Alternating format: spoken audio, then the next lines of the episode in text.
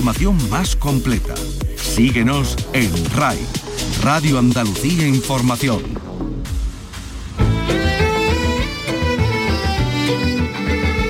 En RAI, Andalucía es cultura. Con Antonio Catón. Buenas tardes, el Festival de Málaga llega al Ecuador y reivindica hoy el cine de la tierra con la entrega de los premios Málaga Cinema. Se presentan tres largometrajes a competición, Mi vacío y yo, Libre y Cadejo Blanco. Adelanto además en el festival de dos películas de mm, sendas directoras malagueñas, la esperada ópera prima de Paz Jiménez como Dios manda y el segundo trabajo de la rondeña Marta Díaz de López, Los buenos modales. Y en Málaga también está Javier Cercas, que es jurado del festival y que hoy nos presenta aquí en este programa su última novela. De El Castillo de Barbazul. Vicky Román, buenas tardes. Hola, buenas tardes. Es la tercera de la serie iniciada con Terra Alta y continuada después con Independencia y que protagoniza al policía y antipresidiario Melchor Marín. Pero años después de lo ocurrido en Independencia, Marín ya no es aquí policía. Trabaja como bibliotecario y vive con su hija Cosette convertida en una adolescente que le va a dar problemas. Pues lo escucharemos. Una veintena de artistas como Estrella Morente, Juan Pinilla, Juan Habichuela, eh, Juan Andrés Maya mm, van a reunirse el 16 de abril en Granada en un festival para rendir homenaje a Dolores La Porrona, un emblema del Albaicín y del Sacromonte, en cuyo bar, que ha cerrado hace poco, pues eh, podíamos considerarlo como un punto de encuentro de artistas. Y el domingo que viene el Paseo Colón de Sevilla se va a cortar al tráfico para acoger actividades culturales en la iniciativa Calle Cultura, de la que también le vamos a hablar en este programa que hoy realiza Miguel Alba y Javier Holgado y produce Ryan Gosto. Andalucía es cultura con Antonio Catoni.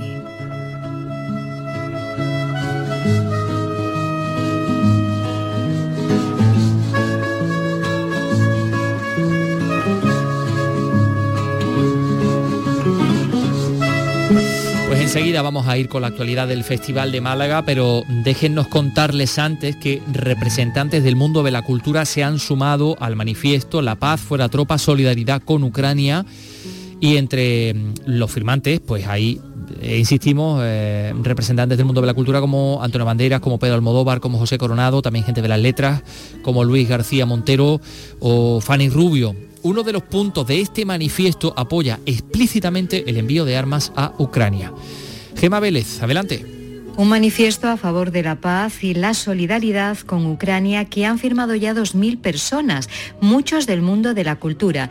Johannes Cuñat, periodista. Queremos agradecer su firma a la gente del cine y del teatro, a profesionales como Antonio Banderas, Clara Lago, José Coronado, José Sacristán, Juan Echanove, Paco León, Charo López, Luis Tosar, Marisa Paredes, son estos, pero son muchos más. Queremos agradecer a la gente del arte, a los pintores, artistas como Antonio López o Rafael Canogar. El manifiesto exige a Rusia que retire las tropas de Ucrania y pide al gobierno español que enarbole la bandera de la diplomacia para acabar con el conflicto en Ucrania. Eso sí, se muestra a favor de la autodefensa de los ucranianos. Fanny Rubio, escritora apoyar las iniciativas que contribuyan a la autodefensa del pueblo ucraniano y la defensa de su país incluyendo el envío de armas que demanda el país agredido. Esta iniciativa se puede firmar en la web por la paz de Ucrania.es.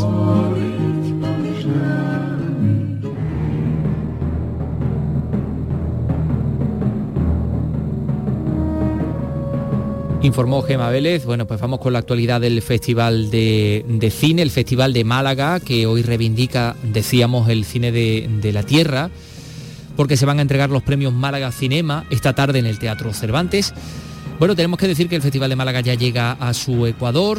El certamen ha presentado hoy tres largometrajes a competición. Eh, bueno, hay una actividad y, un número de películas que participan en el festival, ya sea en la sección oficial o en cualquiera de sus secciones, realmente apabullante, ¿no? Así que vamos día a día tomando el pulso a lo que está pasando en Málaga. Alicia Pérez, cuéntanos. Mi vacío y yo, Libre y Cadejo Blanco competirán por la Biznaga de Oro. Esta última cinta es la primera que aborda la temática de las maras de Guatemala desde el punto de vista de una mujer. Hoy es muy importante. ¿Por qué? Porque, ya te cuento. La actriz protagonista, Karen Martínez, tiene el reconocimiento de Cannes. Es una forma de decir, no queremos que siga pasando. O sea, realmente la película está exhibiendo esta parte un tanto dura. A veces no queremos hablar de, las, de los aspectos duros y negativos, pero nosotros sí, porque queremos que hayan más oportunidades. Fuera de competición, una comedia del catalán Pau Durá, Toscana. Ramón, tú me liaste. Te pagué lo que dictaron las leyes. Pues yo las leyes me El actor francés Orella. La gente necesita reír, respirar, pillar una tregua y además son comedias, en este caso Toscana es una comedia que también tiene sus momentos humanos, más tiernos, más del drama personal de cada uno de los personajes, pero nunca, nunca cae en un drama. Nos quedamos este miércoles además con el documental La esencia sostenible sobre la chef alicantina María José San Román, que reivindica el talento femenino en el mundo de la gastronomía. Sí, sí, bueno, y además el festival tiene una, sección específica de gastronomía y cine, entre tantas y tantas secciones como, como tiene. Pero hoy eh, vamos a centrarnos también en dos películas de dos directoras malagueñas.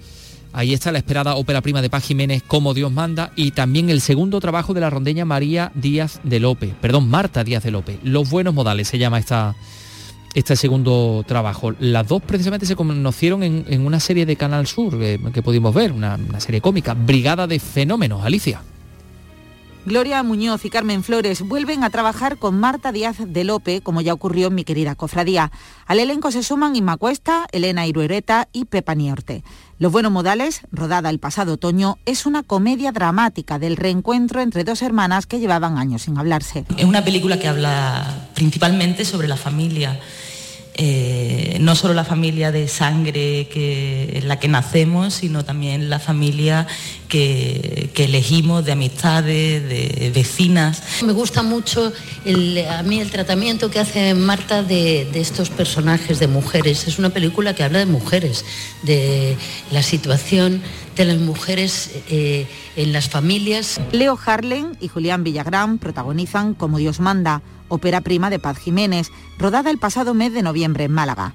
Nos presenta con mucho humor a un funcionario chapado a la antigua que se ve sobrepasado por la vida actual. Es una peli que habla sobre la convivencia y sobre la tolerancia y el respeto en un momento en el que hace tantísima falta. Es un funcionario de manual del horario respetuoso, el trabajo al 100%, y llega un momento en la película que él cambia y salta las normas. La productora andaluza Aralan Film impulsa este largometraje que llegará a la cartelera dentro de unos meses como un golpe de aire fresco.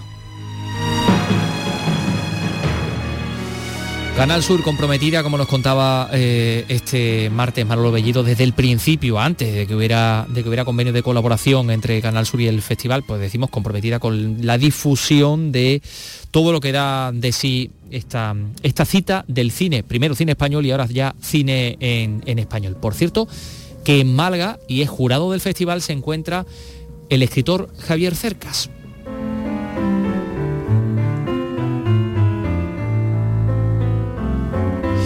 Pero antes eh, pudimos hablar con él de su última novela, El Castillo de Barba Azul, que es la tercera de la serie iniciada con Tierra, con, perdón, con Terra Alta y continuada con Independencia, de esa serie protagonizada por Melchor Marín, iba a decir policía presidiario, pero ya es que creo que no puedo decir ni una cosa ni la otra en esta. Así que, eh, bueno, pues con él ha hablado Vicky Román. Bueno, pues reaparece, aunque ya no como, como policía, sino como bibliotecario, en ese refugio que los libros mm, han sido siempre para él, ¿no? Desde sus tiempos de la cárcel. Es que los libros son muy importantes para él.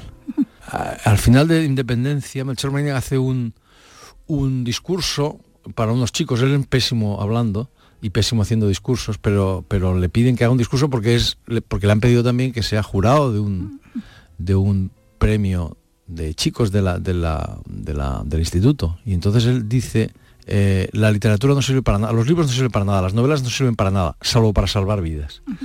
Entonces, para él, más que un refugio, es que es una, una salvadora. Mm. es una pasión. O sea, Melchor Marín es el mejor lector que yo conozco. Y la literatura es eso, es una pasión. La literatura es un placer, antes que nada como el sexo, pero también es una forma de conocimiento, como el sexo. Por eso cuando alguien me, dice que no le gusta leer... Sí, pues entonces hay algo que no le gusta tampoco. Sí, me, da, me, dan ganas de darle el pésame, de el sentimiento. Eso es la literatura, una forma de vivir más, de una manera más rica, más intensa y más compleja. Entonces, es más que un refugio para él, es algo que le ha cambiado la vida, que le ha descubierto quién es. Eh, y eso es la literatura. Bueno, él encuentra todo eso, ¿no? Que decimos eh, en los libros, esa gran pasión, mientras vive pues una tranquila relación sentimental, pero con, con problemas de comunicación con su hija, que es lo que hace saltar toda esa aparente tranquilidad por, por los aires, ¿no? Cosette, la hija, siente que, que él le ha fallado, que no ha sido sincero sobre todo, y eso la ha alejado de él. Pero no va a ser lo peor que le pase. No, no, exacto, sí, la- el, el desencadenante de la novela es un poco ese, es, es que es, es lo que alguien de la novela llama la, no sé si se lo dice así, pero yo lo digo así, en fin, eh, un personaje se llama Rosadell, la segunda mujer de Melchor Marín, le dice es que, es que la relación entre padres e hijos es inevitablemente trágica. Entendiendo por tragedia lo que hay que entender, es decir, una pelea, una controversia en la que los dos que se pelean tienen razón. Y, y los, o sea, y esto es así siempre. Los padres tenemos razón al querer proteger a los hijos cuando son pequeños. Y los hijos tienen razón al querer emanciparse de los padres para llegar a ser quienes son. Ambos tenemos razón, pero, pero hay un choque inevitable ahí. O sea, Melchor Marín le ha ocultado, ese es el inicio de la novela, le ha ocultado a su hija eh, la verdadera, el verdadero motivo de la muerte de su madre. Y Cosette, su hija, eh, pues claro, al saber eso se, se- enfurece, se, se irrita, se subleva. Eh, y ambos tienen razón, ¿verdad?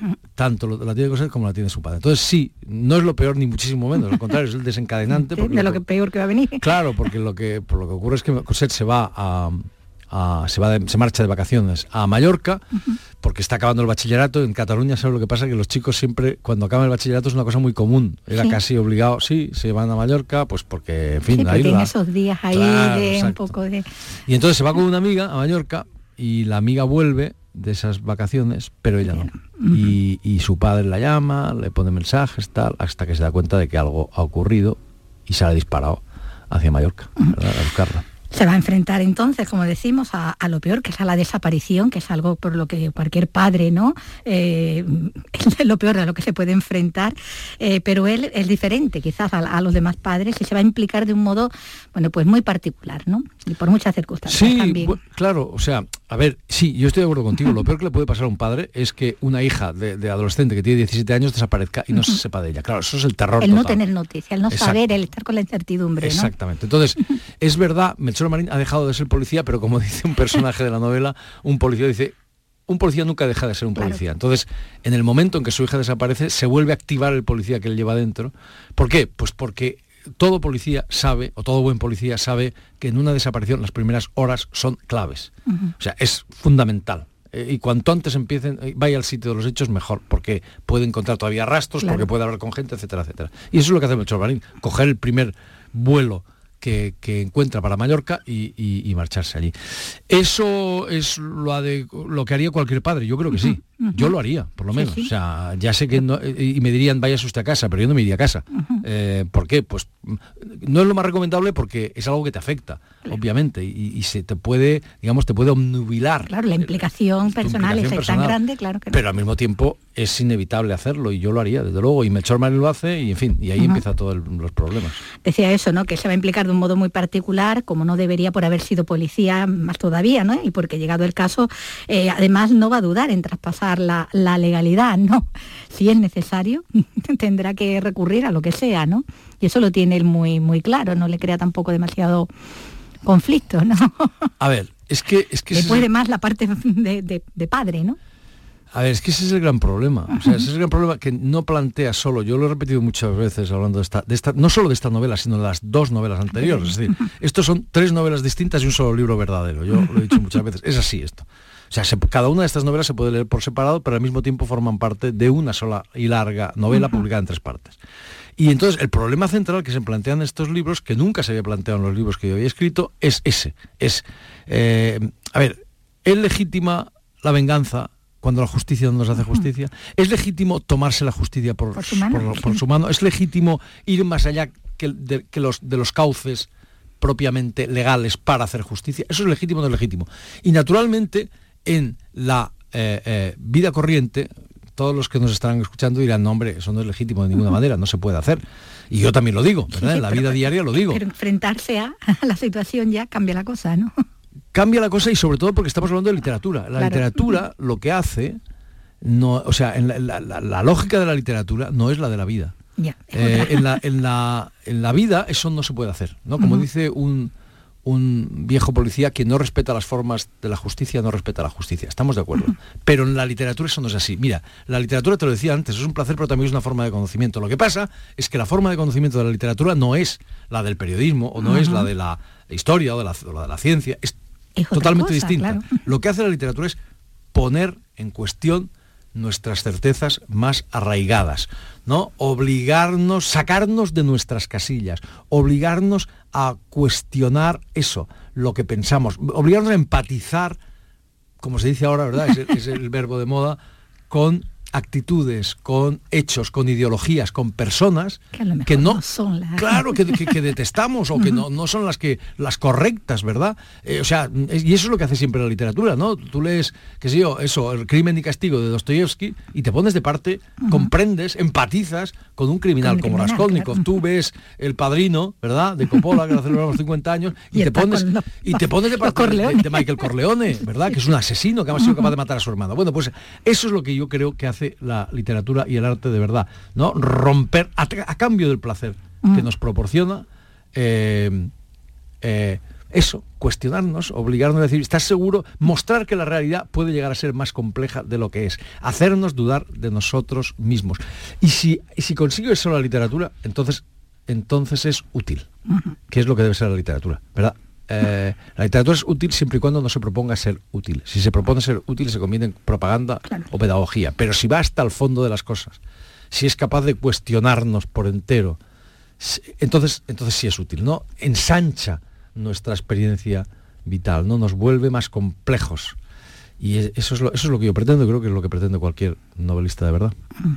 Y eso, bueno, es lo que lo que trasciende, ¿no? Aquí a esta, a esta historia, esta tercera entrega, ¿no? De, las historias de, de Merchor, que, que, pueden leerse de forma independiente también, unas de otras, ¿no? Que tampoco, porque hay suficientes pistas, ¿no? Como para saber de dónde viene y por qué se actúa de esa manera, ¿no? No, no se despista el lector nuevo, digo, al que ah, llega por primera vez a a una de las historias de, de Melchor, sí, ¿no? Sí, sí, sí, sí, se puede leer la última novela sin haber leído las otras dos, eso es verdad. Ese es el desafío, un poco... Que no se pierda. Eh, el desafío es un poco especial, es eso, escribir tres novelas que, que sean la misma novela, pero si tú lees la tercera, mm, no pasa nada, o sea, te, te enteras, la, te deberías enterar a la perfección. Me consta que hay gente que ha empezado por la tercera y que luego ha ido a la primera. A las otras dos, claro. Esa, esa, es, esa es, la, es un poco raro, pero bueno, ahí estaba, ¿no? Eh, el juego también, ¿no? Para el lector, ¿no? que también está ese desafío para el lector, ¿no? También el, No, para el lector, no, a mí al lector no. y para ti como, como autor, claro. A mí los desafíos me gusta planteármelos yo. Los, el lector no... Desafiar al lector, no veo por qué tengo que desafiar yo al lector. Eh, es decir, sí intelectualmente, sí moralmente, sí políticamente, sí tengo que sacarlo, como decía, de sus casillas. Pero yo aspiro a leer novelas, lo he dicho muchas veces, fáciles de leer y difíciles de entender, novelas que se lean apasionadamente. El trabajo tengo que hacerlo yo, ¿verdad? Yo detesto estos escritores que te hacen pagar en cada línea. Para ver qué es lo que... El, trabajo que les ha costado hacerlo, no, el trabajo lo hago yo.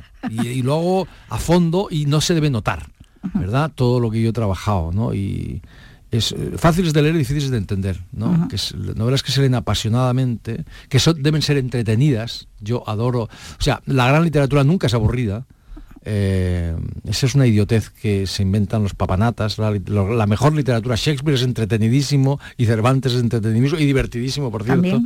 y, pero eso no significa que no planteen problemas, los problemas más, más complejos. La literatura, insisto, es un placer y es entretenimiento y, es, y no concibo la literatura sin humor o como mínimo sin ironía. Eh, no, no, la literatura aburrida no es buena literatura, es lo que es un coñazo. bueno, el humor y la ironía están aquí sobre todo en las relaciones que se establece entre, entre Melchor y esos mm, colaboradores, ¿no? esos cómplices que va a tener también en esta, en esta historia, eh, donde está recuperando algunas de esas complicidades y estableciendo también otras nuevas, ¿no? Lo vamos a ver ahí en unas relaciones también con otros personajes que entran a, formar ese grupo, un poco como, como en los westerns, ¿no? A los Río Bravo, ¿no? Esos grupos ahí ah. donde piensas, bueno, no, no lleva a lo, a lo que a priori suenan como los mejores, ¿no? Pero son los que van a darlo todo, ¿no? ojalá, eso es muy bonito lo que dices, sí, ojalá, ojalá, ojalá mis novelas recuperen el aliento de los westerns. Pero es que el aliento de los westerns, ¿sabes lo que pasa? Es el aliento de la épica. Que por desgracia la novela perdió.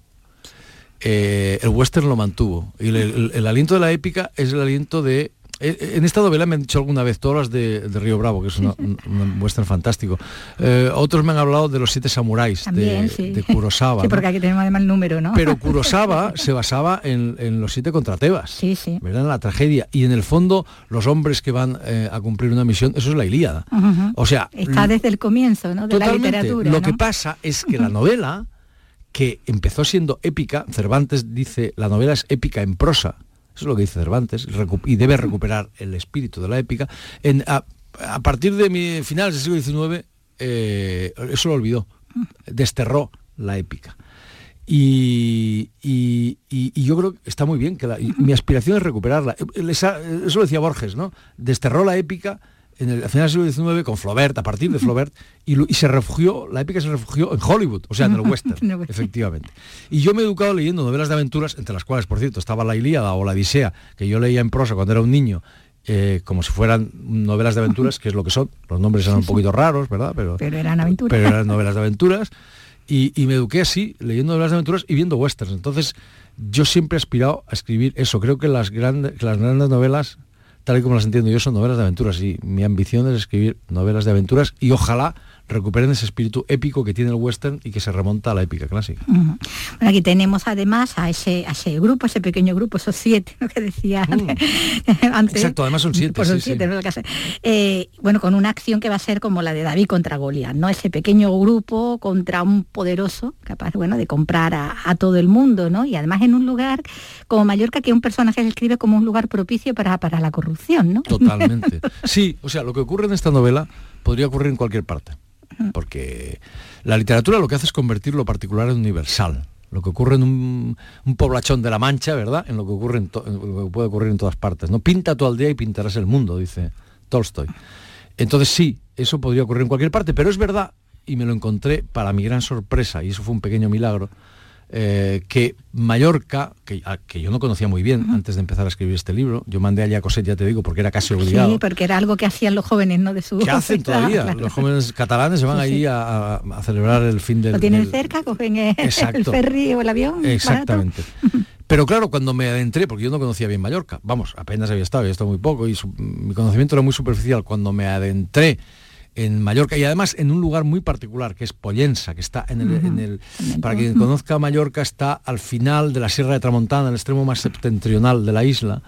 Eh, es un lugar muy especial. Entonces me di cuenta de que Mallorca y en particular Pollensa eran era especialmente propicio, como dice ese personaje, para que algo así ocurra, Ocurra. para que ocurra lo que ocurre en el libro, ¿no? Estamos hablando de una isla, con, ¿verdad? Y en una isla se crea, es un lugar peculiar, aislado, como su nombre indica y tal, se crea un, un- una- un ecosistema mm, eh, eh, moral y particular, pero además, además, en esa isla, en Mallorca, ocurre algo muy curioso, y es que hay como dos sociedades, ¿no? Por un lado una sociedad que conviven y, y que están aisladas pero que conviven. Por un lado una sociedad muy cosmopolita, mucha gente de muchos países, mestiza, muy rica, eh, eh, muy hedonista, que vaya a divertirse y tal. Y por otro lado hay una sociedad que es la mallorquina, muy tradicional, cerrada en sí misma, eh, que ha preservado sus costumbres, su lengua, tu tal, y, y muy propicia efectivamente a la corrupción. Entonces, y además en Pollensa en particular, en esa zona, ¿sabe lo que pasa? Que es que ahí tienen casa algunos de las personas más ricas del mundo. Cuando digo las personas más ricas, quiero decir las personas más ricas, con nombres y apellidos. Eh, y además es un lugar muy recoleto, muy discreto, muy ¿verdad? aislado. Todo eso, como verá quien lea la novela, eh, facilitaba de algún modo que algo como lo que ocurre en ella pues se diera. Pero yo no lo sabía antes de empezar a escribir, la verdad, antes de meterme en todo este mundo. Y ahí ya una vez que ya visitaste no, Mallorca lo tuviste como más, eh, más claro. Eh, Bueno, con una hay una trama ahí, no quiero contar tampoco mucho, en donde llega a hacer comparaciones con el caso Harvey Weinstein en un momento determinado, aunque bueno, nos recuerda más a, a otro caso bastante, bastante mediático, que parece un poco estar también ahí eh, inspirando, ¿no? Esa, y esa creencia de algunos de que pueden salir impunes de todo y que nadie se va a atrever nunca con ellos, Es que ¿no? que tienen a todo el mundo cogido de tan tan tan cogido que nunca van a tener que, que- O sea, que rendir cuentas, ¿no? Claro, tú mencionas el caso, me han mencionado Sí. el caso Epstein. Exacto. Pero es que son- estos son casos conocidos, pero estos casos son constantes. Sí, o sea, sí. que la, que la impunidad existe, que el dinero y el poder proporcionan impunidad, no es algo de ahora, no es algo que, que Toda la vida. me he inventado. Es algo que existe desde que el mundo es mundo. Desde que el mundo es mundo, el dinero y el poder proporcionan impunidad. Esto es así. En los últimos años hemos inventado una cosa que se llama democracia, que sirve para Para que no sea protegernos todo de el eso. impune. Claro, o sea, como dice un personaje de la novela, este eh, eh, que se llama Carrasco, Carrasco. y que, y que es la encarnación de la, de la integridad, la puñetera encarnación de la integridad es este personaje. Y, y dice, una democracia es mejor cuanto menos impunidad tolera. Es así. La- la- o sea, nunca acabaremos con la impunidad porque es, la democracia perfecta no existe. La democracia perfecta es una dictadura. Eso es lo que era la democracia orgánica de Franco, una dictadura. Eh, pero, pero sí podemos limitarla. Entonces, claro que esos casos que tú has mencionado son muy conocidos y además ahora estamos especialmente en los últimos años sensibilizados afortunadamente con un problema que es el problema de la violencia contra las mujeres, pero esto existió desde que el mundo es mundo, siempre ha sido así. O sea, la violencia contra las mujeres no, no, no es una cosa que se haya inventado el feminismo, ni que se haya inventado el Me Too, el movimiento Me Too, ni nada parecido. Sí, pero que ahora empiezan a pagar por eso, ¿no? Ahora que- finalmente empiezan a pagar por esto. Ahora empieza a, acabar, a acabarse con este asunto. Pero es que ahora nos estamos. Yo le llamo, yo siempre digo, este es el, el elefante en la habitación. Teníamos un elefante en la habitación enorme, que es que la mitad de la humanidad ha tenido, desde que el mundo es mundo, postergada, sometida, ya utiliza la palabra que quieras, a la otra mitad. Esto siempre ha sido así. Y, y la violencia siempre ha existido. Siempre. Solamente ahora nos damos cuenta, vamos, nos damos cuenta de que tenemos un problemón, de que no solo las mujeres tenéis un problem- problemón con esto, que es problemas de todos, ¿verdad? Que hay, eh, eh, como decía la- eh, un informe de la policía que leía el otro día, decía dos casos de abusos sexuales cada hora en España. En España, dos, y, es- y España no es una excepción. Hay, hay Hay mucho- países mucho, mucho peores. más. O sea, en México, y cada que día terminan en muerte, bueno, además. todo. como en en México cada día 10 mujeres asesinadas. Y, en el no, y no creamos que España es un caso especial. No, no, en, en las mejores democracias del mundo ocurre exactamente lo mismo, o peor. Entonces, ahí tenemos un problemón. Estas, estas novelas abordan este asunto, no porque yo lo haya buscado, sino porque, porque surgió así, porque no, no- los novelistas no buscamos temas, los encontramos. Y este tema, pues, que nunca había tratado y que en realidad la literatura apenas ha tratado, pues, ah, pues ahora sale. ¿Por qué? Pues porque, porque ahora nos damos cuenta de que tenemos el problema. Cuando yo era un niño, en la escuela no se hablaba de esto. ¿sabes? Ni tú tampoco, creo. Ah, tampoco. bueno, Melchor Marín es uno de esos hombres que sí que está dispuesto a, a todo, igual que Carrasco, ¿no? Por defender una, una causa justa, de la forma que sea, y, a ello se va a lanzar. Y, Javier Cercas lo va a contar aquí, aunque puede que el protagonista lo acuse después de inventarse todo, porque vuelves a aparecer en la historia, en ese, en ese juego que te traes desde las primeras novelas, como ese escritor del que no terminan algunos de, de fiarse, al que Melchor sigue sin leer, eh, ni leerse a sí mismo, como lo cuenta Cercas, aunque otros personajes sí lo han hecho, ¿no? Y, y bueno, y, y opinan sobre las novelas, ¿no? Las encuentran entretenidas, se han visto Claro. dibujados como Vázquez, ¿no? Ejemplo. solo Vázquez la encuentra entretenida, los Sí, demás sí. hablan pestes Sí, que, que se lo inventa todo. Sí, que este se lo hombre. inventa todo, claro. Sí, sí. Sí, bueno, es que era, yo yo siempre digo, es que era inevitable, porque, porque, porque claro, porque, o sea, eh, la, la- la no- el Terra Alta se publicó en el año 2019, ganó el premio Planeta, además tuvo Sí. muchos lectores, como estas novelas afortunadamente, todas y como mis novelas han tenido muchos lectores afortunadamente. Entonces, ¿cómo no van a leer en la Terra Alta una novela que se titula Terra Alta? Terra Alta, Pues mucha claro. gente la ha leído, no, como es Sí, natural. el único que no quiere leer la Merchor. No es que no quiera leerla, es que no lee. No, bueno, primero, no, es que le está si- leyendo Turgenev. Cuando él solo leyendo novelas del en su siglo XIX. cosa, claro. En primer lugar. Y es segundo lugar, yo no sé si leería una novela cuyo protagonista fuese yo. ¿Tú la leerías? Yo no estoy seguro. a ver qué me encuentro. A ver qué te encuentras, claro. Entonces eso, pues la gente pues dice horrores desde cerca, es que se lo inventa todo y qué tal. y que ¿Sabe lo que pasa? Es que cualquier excusa es buena para reírse de uno mismo.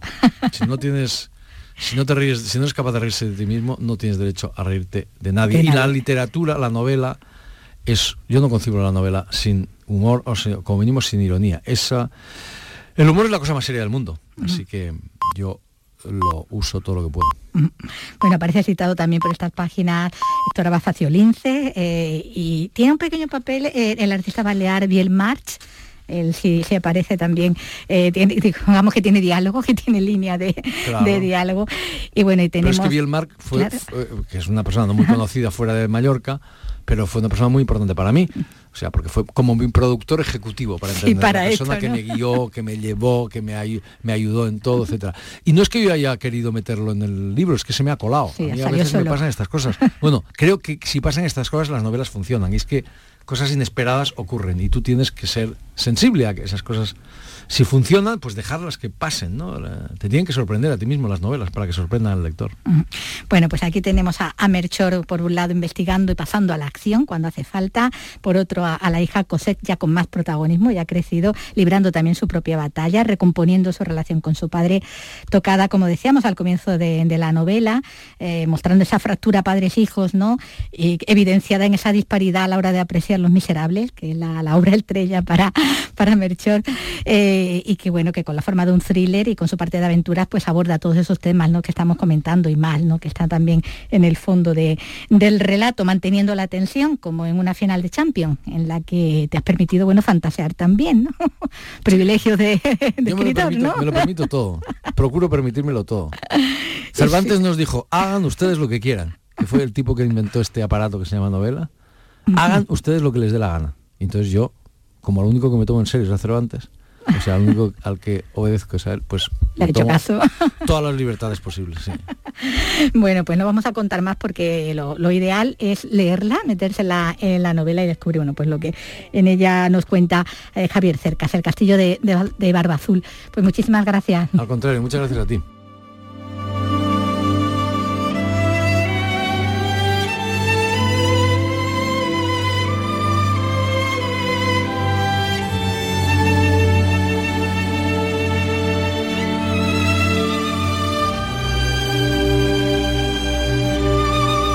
Bueno, pues ahí han escuchado ustedes muchas referencias literarias de Javier Cercas. La más importante es eh, la de Cervantes y nosotros les vamos a sumar hoy una más.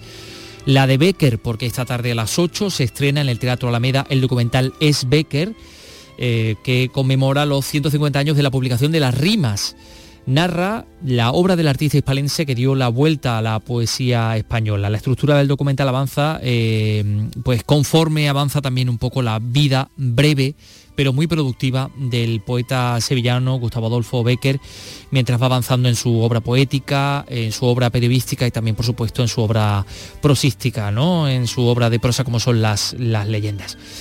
Se va a estrenar esta tarde, el documental es Becker. Son las 3 y 33 minutos. Más cosas. En RAI, Andalucía es cultura.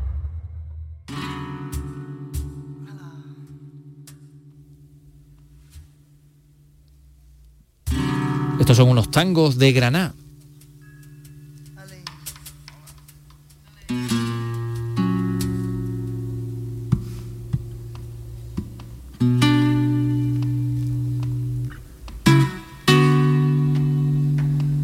Con la voz de Marina Heredia, que ustedes escucharán dentro de muy poquito. Bueno, pues eh, hemos hablado aquí de La Porrona, La Porrona que regentaba un, bar, el bar que tenía su mismo nombre, La Porrona, en la Plaza Alta del Albaicín, un lugar de encuentro de los artistas de Granada, el lugar, por ejemplo, en el que se gestó el, disco Omega de, de, Enrique Morente y de la Cartija Nick, bueno, pues ese bar cerró y ahora una veintena de artistas van a rendir homenaje a la porrona.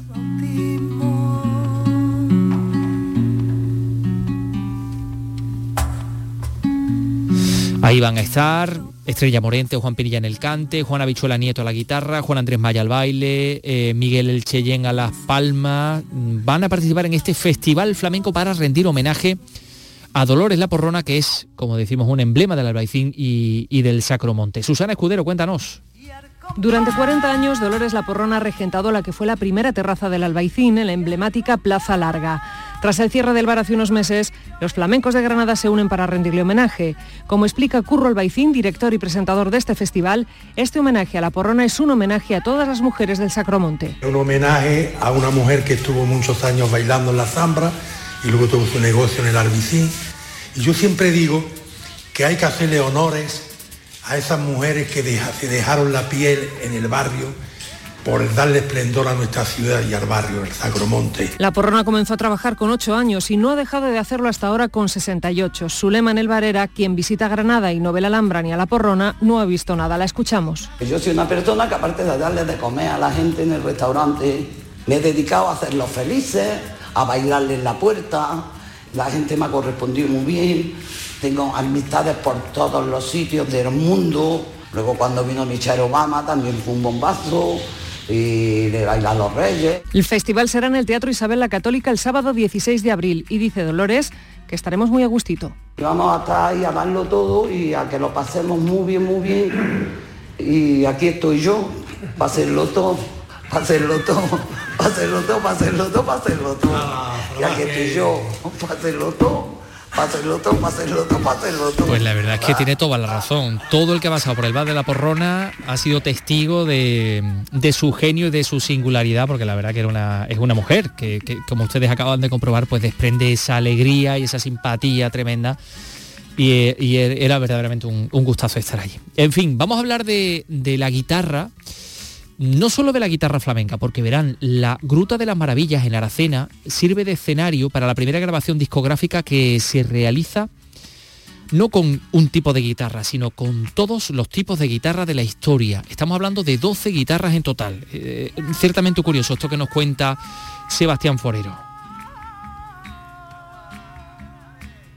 Guitarra medieval, cítola, vihuela de peñola, sinfonoia, vihuela de mano, guitarra renacentista, barroca, romántica, clásica, flamenca, acústica, eléctrica.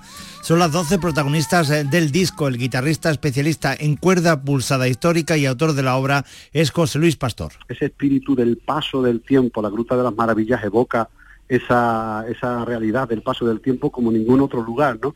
Y, bueno, pues ese es un poco el espíritu del proyecto, ¿no? El devenir de los siglos eh, a, a, través de nuestro instrumento más emblemático. El nuevo trabajo se titula La Guerra de la Historia y comprende una obra de especial compilación con diferentes técnicas, tratados de afinaciones y maneras de interpretar.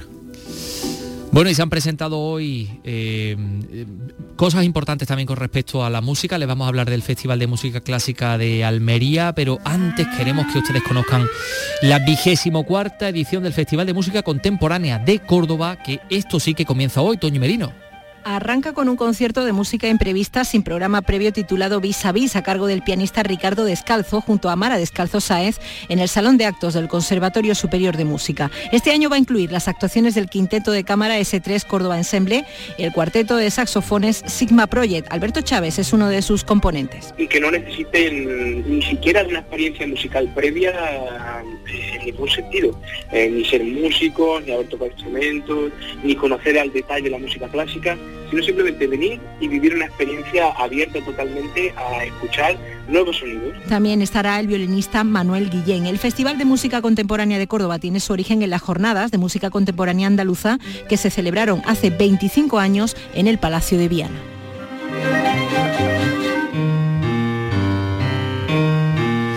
Y también música sacra vuelve la música sacra a Almería capital, a diferentes templos, porque, bueno, pues ya saben ustedes que estamos inmersos en plena cuaresma y durante estos días, entre el 28 de marzo y el 7 de abril, va a haber un, festival, un ciclo de música, de música sacra, donde incluso habrá también espacio para la saeta, Belén Nieto, Almería.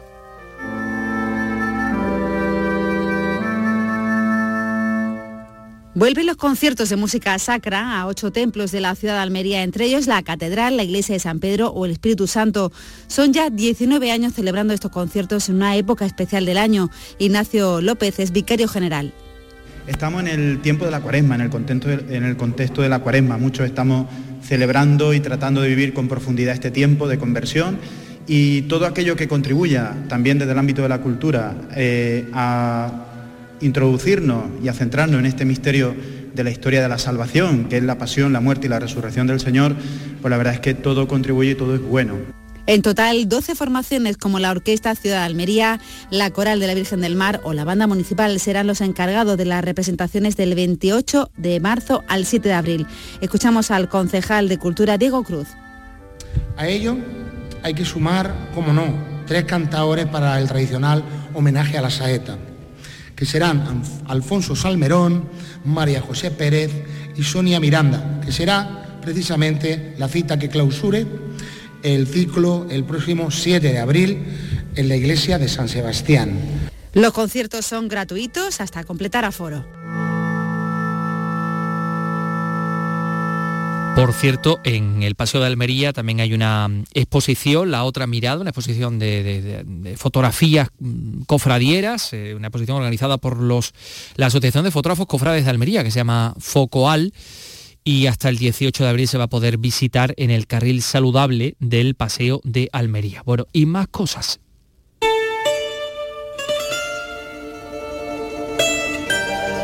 Para los amantes de la música de, autor, de las canciones de autor.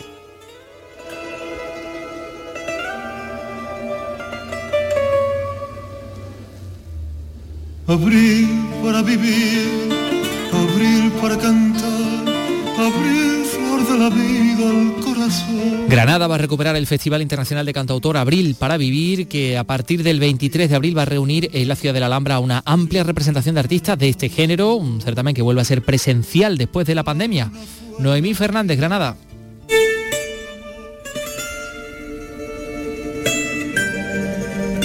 Luna de Abril de Carlos Cano da nombre a este certamen que nació en el año 2001 precisamente como un homenaje al cantautor granadino.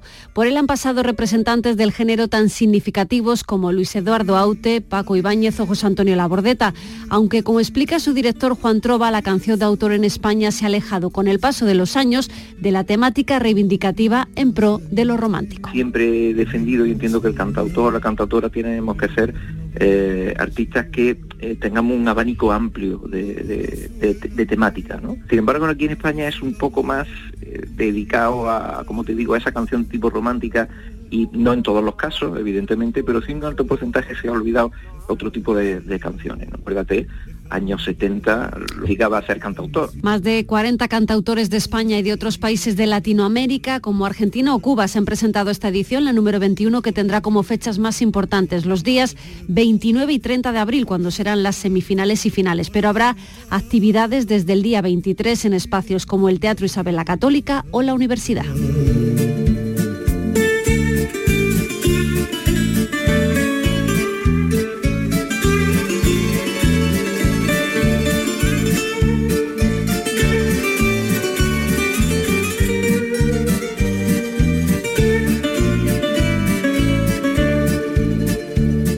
Pues abril para vivir, 3 y 42, casi 43. Andalucía es cultura, con Antonio Catón.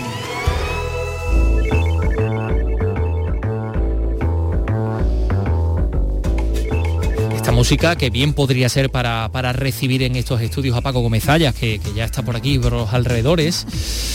Mm, nos va a servir para hablar en esta ocasión de patrimonio de cultura porque la consejera de Cultura Patricia del Pozo ha anunciado hoy varias cosas en un desayuno informativo. Primero, la convocatoria de los premios Andalucía de Cultura, que van a reconocer todas las disciplinas artísticas, incluida la tauromaquia, eh, así como también el mecenago.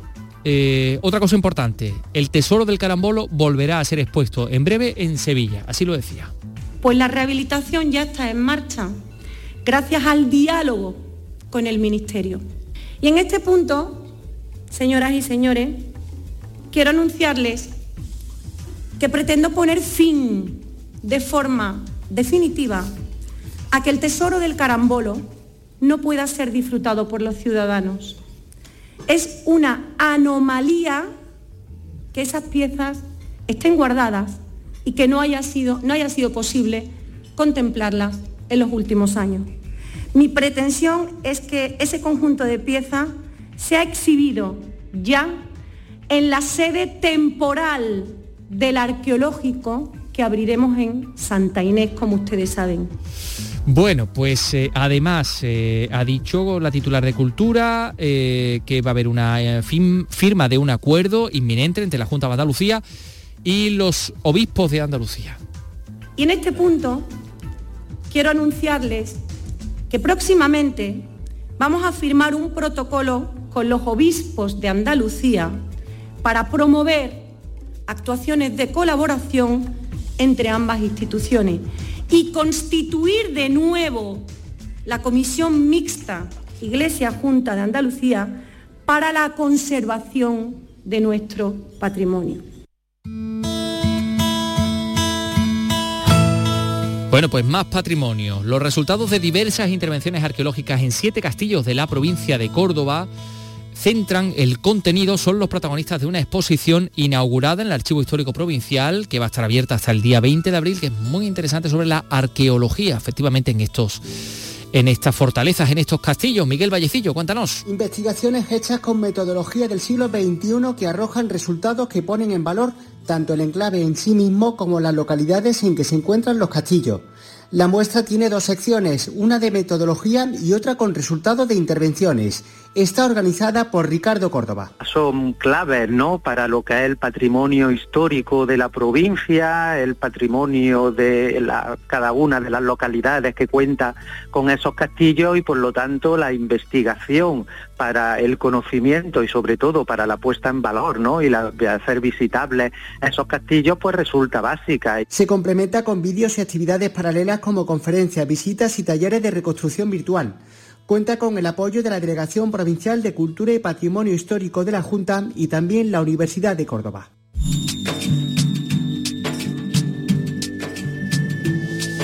Pues eh, también les tenemos que contar que este próximo domingo en Sevilla, el Paseo de Colón, que es una, vía eh, principal del centro de la capital, este paseo se va a cortar al tráfico por la mañana, desde las 11 de la mañana hasta las 2 de la tarde para acoger actividades culturales y también artesanales, actividades gratuitas en cualquier caso. Es una iniciativa que se llama Calle Cultura, en la que el ayuntamiento busca pues concienciar a los ciudadanos sobre el uso eh, sostenible de los espacios públicos. Eh, María José Molina nos da más detalles en Sevilla. Adelante. La cultura para combatir el cambio climático, animar a los ciudadanos a que ocupen la calle y que el protagonista no sea el coche privado. Es la idea que subyace en Calle Cultura, una iniciativa que copia a otras que se llevan a cabo en grandes ciudades europeas y norteamericanas. Isabel Ojeda, la directora general de Cultura del Ayuntamiento de Sevilla, explica que en el fondo es promover una costumbre muy arraigada entre los sevillanos. Apropiarnos del espacio público. Vamos a seguir lo que hacen los sevillanos, que es ocupar la calle y para eso vamos a utilizar la cultura pues creemos que la cultura nos puede ayudar a imaginar otras maneras de, relacionarnos entre nosotros y de que haya una mayor presencia de, los ciudadanos y de esa diversidad social de niños, de personas mayores en las calles. La acción principal del domingo en el Paseo de Colón de Sevilla será Ciudad Corazón, donde habrá un trozo de flora, el Festival Internacional de las Flores de Córdoba. La música del DJ Fernando Vacas acompañará la creación de un montaje floral efímero compuesto por más de 20.000 rosas. Calle Cultura se repetirá en Sevilla en cinco ocasiones más hasta final de año y por los barrios de la ciudad.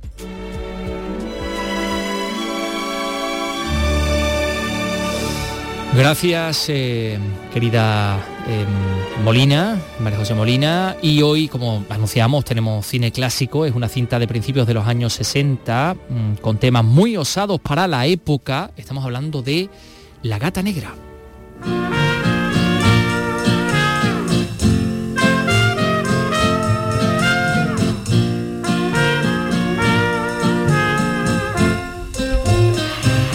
Bueno, pues la música de los títulos de crédito y en ese momento, eh, bueno, esos títulos de Saul Bass además, en los que la gata negra, hola Paco, ¿qué tal? Muy buena.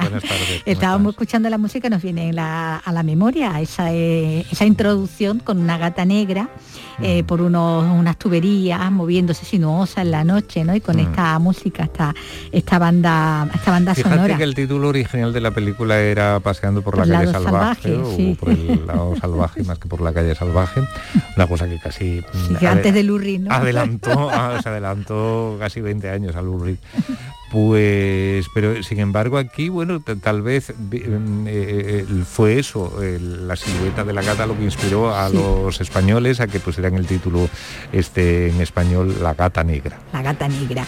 Bueno, una historia ah, con guion de John Fante, por cierto, del novelista, ¿no? Es el del autor De, Bandini, ¿no? De Pregúntale al polvo y de Esperar Primavera. Y con música, como escuchamos, de, de Elmer Bernstein, dirigida por Eduard Dimitric, y que bueno, tocaba temas que para esos años, 1962 estamos hablando, pues eran pues como muy atrevidos, ¿no? Porque es que bueno, estaba la prostitución y el lesbianismo las dos cosas. Sí, y sobre todo lo que había era mm, un enfoque eh, o una atención a, lo que era la brecha generacional, ¿no? Y cómo eh, determinados jóvenes eh, sentían poco apego al país que les estaban dejando sus mayores, sus padres. Y eso era los 60. Era, sí, sí, incluso antes, ¿no? pero además, lo curioso del caso es que eso no pasa solamente en las grandes ciudades, que se supone que están donde se reúne la gente moderna, donde llegan las últimas novedades, donde, eh, bueno, sobre todo los jóvenes pueden estar más al tanto de determinadas corrientes y suelen eh, preocuparse más en unos estudios y, hacer un ciclo de, enseñanza mucho más eh, completo que a lo mejor en determinadas poblaciones pequeñas, en el campo. no, estos son los jóvenes de, aquí, los personajes que hacen tanto Jane Fonda como Lawrence Harvey, son gente que procede como del medio oeste. Y ahí mismo ellos aquello les agobia, les ahoga. profunda. No, sí, no, no están a gusto con esto y van los dos a la ciudad. Es verdad que él no va tanto como ella, que ella sí está decidida a buscar un se trabajo. esto y se larga. Él va buscando a una antigua novia, que también había mm, sentido una llamada especial como, de casa. como la que ahora mismo tenían ellos dos, de, irse a otro sitio y de conocer otras cosas. En ese aspecto la verdad es que la película mm, ya solamente por eso, llamaría la atención. Y luego efectivamente está todo lo que tú dices porque Luego está el gran problema de qué hacer en la ciudad cuando verdaderamente la preparación es mínima, ¿no? Sí, y no, claro. Y no hay muchas más alternativas. Aquí todo se nos, lleva hacia un burdel, ¿no? Que además está regentado por el personaje que interpretaba ahora Stanwich, hmm. eh, que, bueno, que tiene su. está encaprichada, ¿no? De alguna de, sus chicas, y en este caso, bueno, de Capucín, que es la, la protagonista, ¿no? Fue también de las primeras veces en que efectivamente salía el tema del lesbianismo en, el cine, por lo menos en Hollywood. Por la época, quizá, quizá incluso antes, eh, la calumnia, basada en el relato de Lillian Hellman, que dirigió William Wyler y que interpretaron Shirley MacLaine y, Audrey Hepburn, pues sí, Mm, no sé exactamente cuál fue primera, quizás fue la calumnia. Esto realmente era mm, otra cosa. sí, porque aquí ya había un ambiente sórdido alrededor de... Sí, claro, esto es el, tema de siempre. Determinadas cuestiones que no se tocan por temas de censura y porque hay gente que se siente como ofendida, ¿qué hacemos? ¿Las seguimos silenciando o las sacamos aunque sea para condenarlas, para meterlas en un ambiente sórdido, en unos bajos fondos, en un mundo de crimen y de delincuencia? Y, esa es la, eterna duda, eh, que es mejor no hablar de ello o hablar aunque sea en estos temas. La verdad es que el cine lo trató en estos temas porque la verdad es que hacer pública la homosexualidad hace ahora 60 años, eh, la verdad es que era un problema para, para, el que se atreviera a dar el paso. Más la femenina, ¿no? que tampoco era lo que más se trataba. Hablábamos antes de Jane Fonda, jovencísima, eh, bueno, atractivísima también, ¿no? Era sí, quizá no, o desde luego no tan buena actriz como después llegó a hacer. pero en ese momento una presencia muy... y es una cosa muy curiosa porque, porque hay mucha gente hay mucha mm, que, desde que pone los pies en un escenario ya eh, la podemos considerar grande y hay otros en cambio que necesitan como una maduración, ¿no? O sea, por ejemplo, George Cukor habló en alguna ocasión, él la dirigió en la película casi que hizo Jane Fonda inmediatamente después de esta, que mm, era Confidential Report o, no, o no, el informe Chapman, eh, una película, eh, es que no me acuerdo eh, cómo se llamaba, Secretos de Mujer o Confidencias de, Mujer, creo que se llamó aquí en España. Y ahí no le gustó, el propio Cukor dijo, uff, qué, verde está. Pero cuando la encontró como 13 o 14 años después, que hicieron El pájaro azul, dijo, madre mía, cómo ha crecido esta mujer, qué, pedazo de actriz se ha convertido. Y efectivamente, en, en ese tránsito es donde, en ese marco de tiempo, es donde hay interpretaciones que quizá las podía haber hecho cualquiera, sobre todo casi todas las películas que rodó en Francia, Y en cambio otras, eh, La noche de Se- La jauría humana, Bueno, sí, de Arthur donde Penn, La noche no de imaginas Seara, otra que no, que no sea en Jane eh, Fonda. Danzad, Danzad malditos, eh, Clut, Sí, Clut, también. sobre todo, que, que por la que ganó el primer Oscar. Oscar. Bueno, es que y yo creo que sí que se convirtió en una de las mejores, ¿no? Y sobre todo de los años 70 y 80 era un poco como el emblema, ¿no? Que, cu- ¿Cuál es una buena actriz de Hollywood?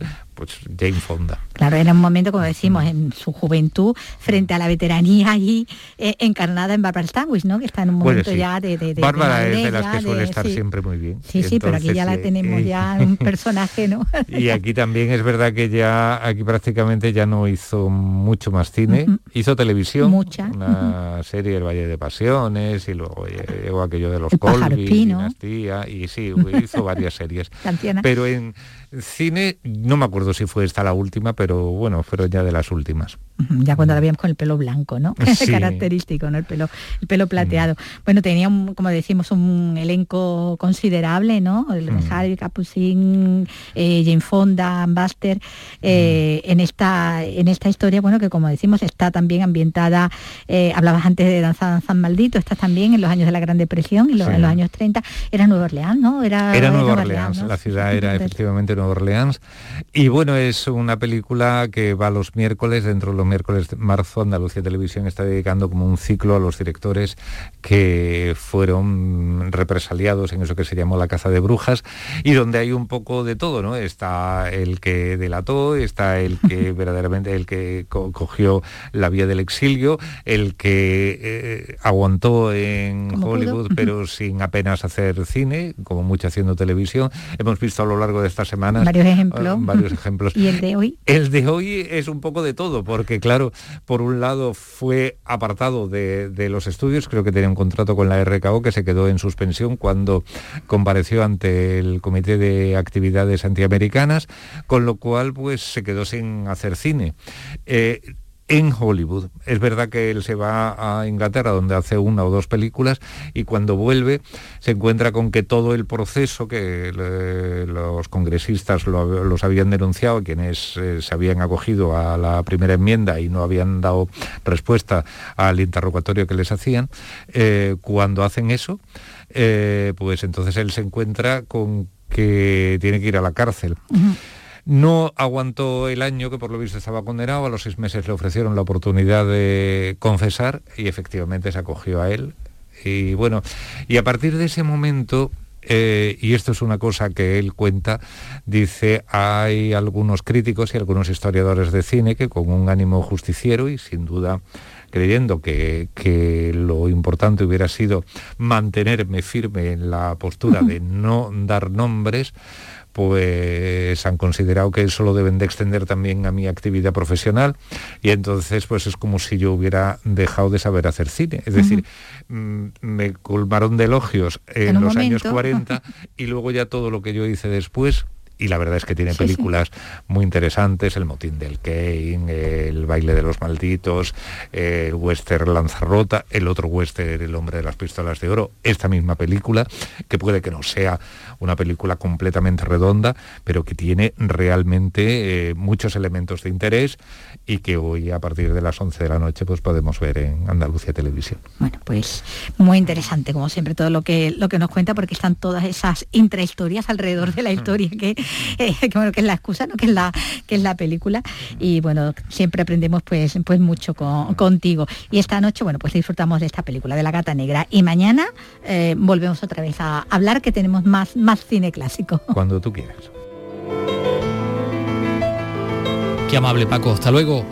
Bueno, pues eh, otra referencia cinematográfica para estos últimos segundos, porque hoy cumple 78 años Michael Nyman, que todos recordamos por muchas cosas, evidentemente, pero entre otras está el piano. Mañana volvemos, Vicky, hasta mañana. Hasta mañana. Adiós, adiós amigos.